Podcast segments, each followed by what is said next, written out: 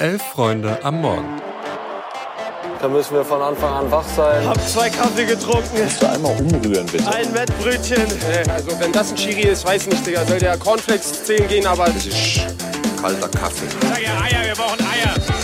Es ist Donnerstag, der 7. September. Herzlich willkommen bei Elf Freunde am Morgen. Ich bin Luis und heute Morgen dabei ist Felix. Guten Morgen.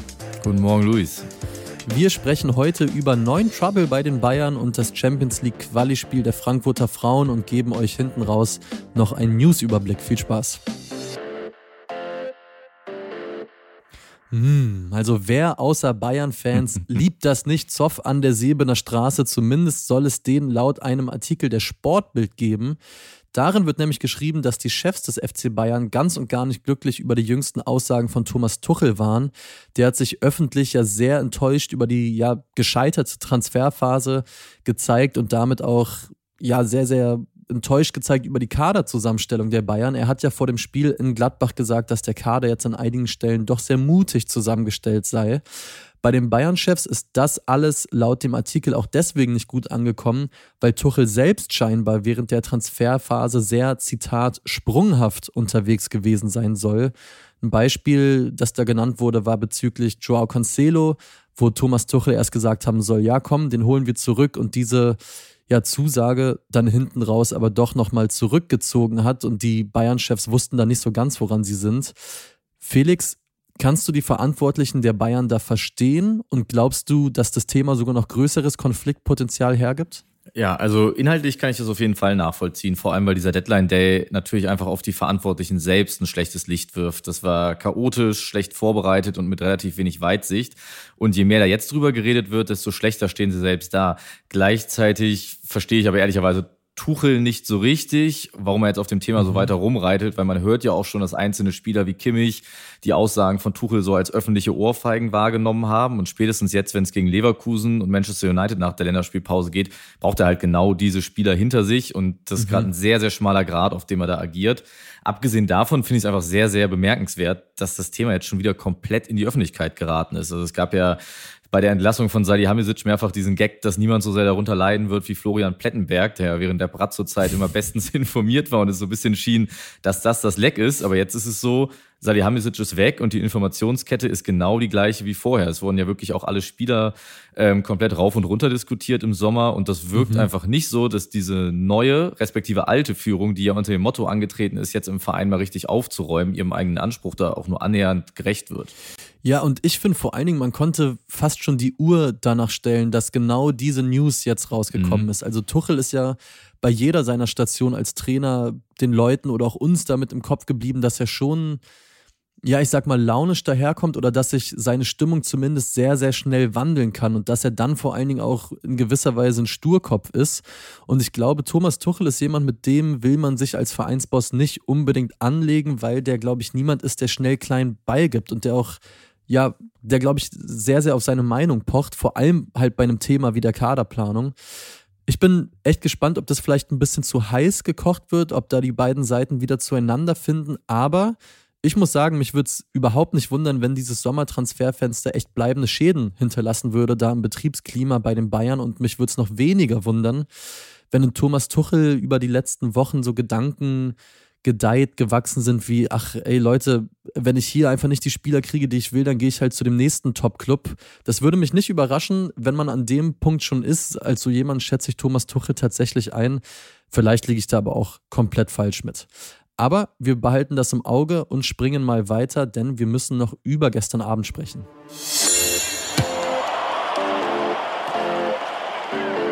Die Frauen von Eintracht Frankfurt haben im Champions League Qualifikationsturnier ihr Ticket fürs Finale gegen den FC Slowatschko gelöst und mit 1 zu 0 gewonnen ein Ergebnis, was sich jetzt deutlich knapper anhört, als es war. Die Frankfurterinnen sind von Beginn an klar überlegend gewesen, haben sich einige Chancen herausgespielt, scheiterten aber eigentlich entweder an einem dazwischen gehaltenen Fuß oder im eigenen Unvermögen, muss man auch sehr ehrlich sein. Lara Prasnicker ist das dann, die in der 24. Minute schon zur Führung trifft, ähm, die dann auch überhaupt nicht mehr gefährdet wird. Aber also die Frankfurterinnen betreiben da wirklich Chancenwucher vom Allerfeinsten. Aber nichtsdestotrotz, sie stehen im Finale und treffen am Samstag ab 13 Uhr im Waldstadion auf Juventus Turin. Die Italienerinnen haben ihr Halbfinale noch deutlich lockerer gelöst, mit 6 zu 0 gewonnen. Luis, was glaubst du denn abgesehen von dem Erfolg gestern? was kann die Eintracht in dieser Saison leisten? Ja, ich bin wirklich sehr gespannt, weil die Entwicklung in Frankfurt seit der Fusion 2020, da ist ja der erste FFC Frankfurt quasi in die SGE übergetreten. Diese Entwicklung finde ich sehr, sehr beeindruckend. Also in Frankfurt haben sie es echt geschafft, rund um einen Kern von jungen Spielerinnen wie Laura Freigang, Sophia Kleinherne oder Lara Praschnika ja zu einem echten Spitzenteam in Deutschland zu werden. Die letzten beiden Saisons, da wurde Frankfurt ja nicht umsonst jeweils Dritter in der Bundesliga und die Frankfurterinnen hatten darüber hinaus letzte Saison auch den höchsten Zuschauerschnitt der Bundesliga mit rund 5800 Fans pro Spiel. Und ich finde, was bei den Frankfurterinnen vor allen Dingen raussticht, ist das Thema Kontinuität. Also Trainer Nico Arnautus, der ist jetzt seit zehn Jahren im Verein und seit sechs Jahren Cheftrainer der Profis bei den Frankfurter Frauen. Dazu hat man jetzt ja zum Beispiel mit Barbara Dunst, mit einer österreichischen Nationalspielerin verlängert, die seit 2019 da ist und jetzt nochmal zwei Jahre länger bleiben wird. Also alles, was die da machen, zeugt von einem sehr, sehr klaren Plan, von einer klaren Struktur und das imponiert mir sehr, weil man wirklich das Gefühl hat, die wissen, wer sie sind, die wissen, wohin sie wollen und die nehmen sich auch die nötige Zeit dafür und vertrauen einfach auf das, was sie da jetzt vor ein paar Jahren angeschoben haben. Und ich bin gespannt, ob sie vielleicht dieses Jahr so ein bisschen diese Schallmauer durchbrechen können und die Top 2 angreifen können. Genau, also ich glaube, Struktur ist da auch ein gutes Stichwort. Also ich finde, das ist wieder so ein Beispiel dafür, wie Teams der Frauen-Bundesliga von der Struktur der Männer-Bundesligisten einfach profitieren können, wenn das Ganze mit einem wirklich souveränen und gut ausgedachten Plan angegangen wird. Also natürlich ist das dann sehr schade, dass Teams wie Turbine Potsdam mhm. auch wegen solcher fehlender Strukturen, die sie eben nicht im Rücken haben, nicht mehr mithalten können. Und der Motto unterstützt den Frauenfußball, rettet Turbine, wurde vor wenigen Tagen ja eine Crowdfunding-Aktion gestartet, um den Verein irgendwie noch zu retten. Aber bei der Eintracht sieht man einfach, wie viel Einfluss so ein mächtiger Verein im Hintergrund haben kann.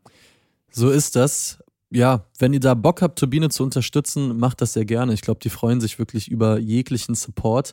Aber lass uns zum Abschluss nochmal weitergehen, weil wir haben noch einen kleinen News-Überblick für euch dabei.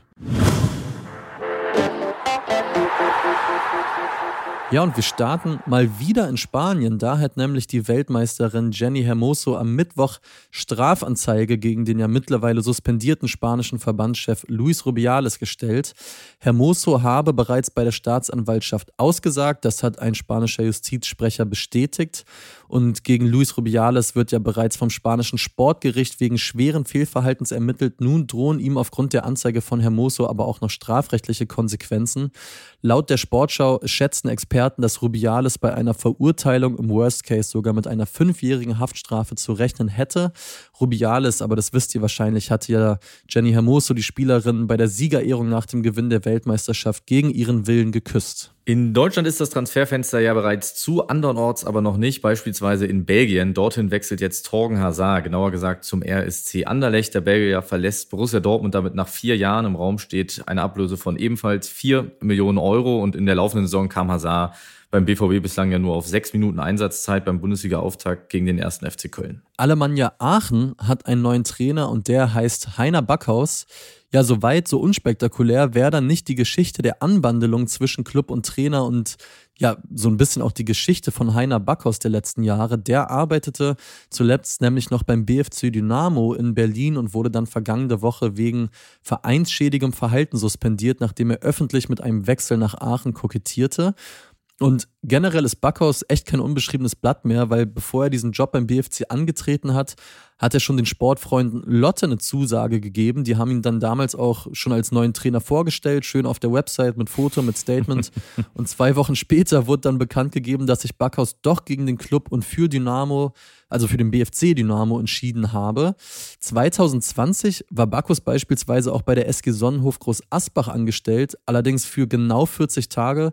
Dann wurde er direkt entlassen, weil in diesen 40 Tagen scheinbar das Verhältnis zwischen Trainer und Mannschaft so dermaßen gestört gewesen sei, dass da eine weitere Beschäftigung nicht mehr drin war.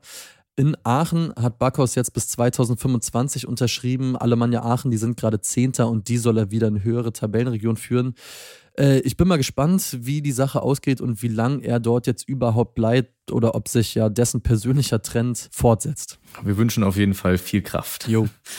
Wirbel gibt es derzeit auch um den Brasilianer Anthony von Manchester United. Dem hat seine ehemalige Partnerin Gabriella Cavallin nämlich mehrere Vorfälle der häuslichen Gewalt, unter anderem während ihrer Schwangerschaft, vorgeworfen. Anthony wurde daraufhin bereits aus dem Kader der brasilianischen Nationalelf für die anstehenden Länderspiele gegen Bolivien und Peru gestrichen.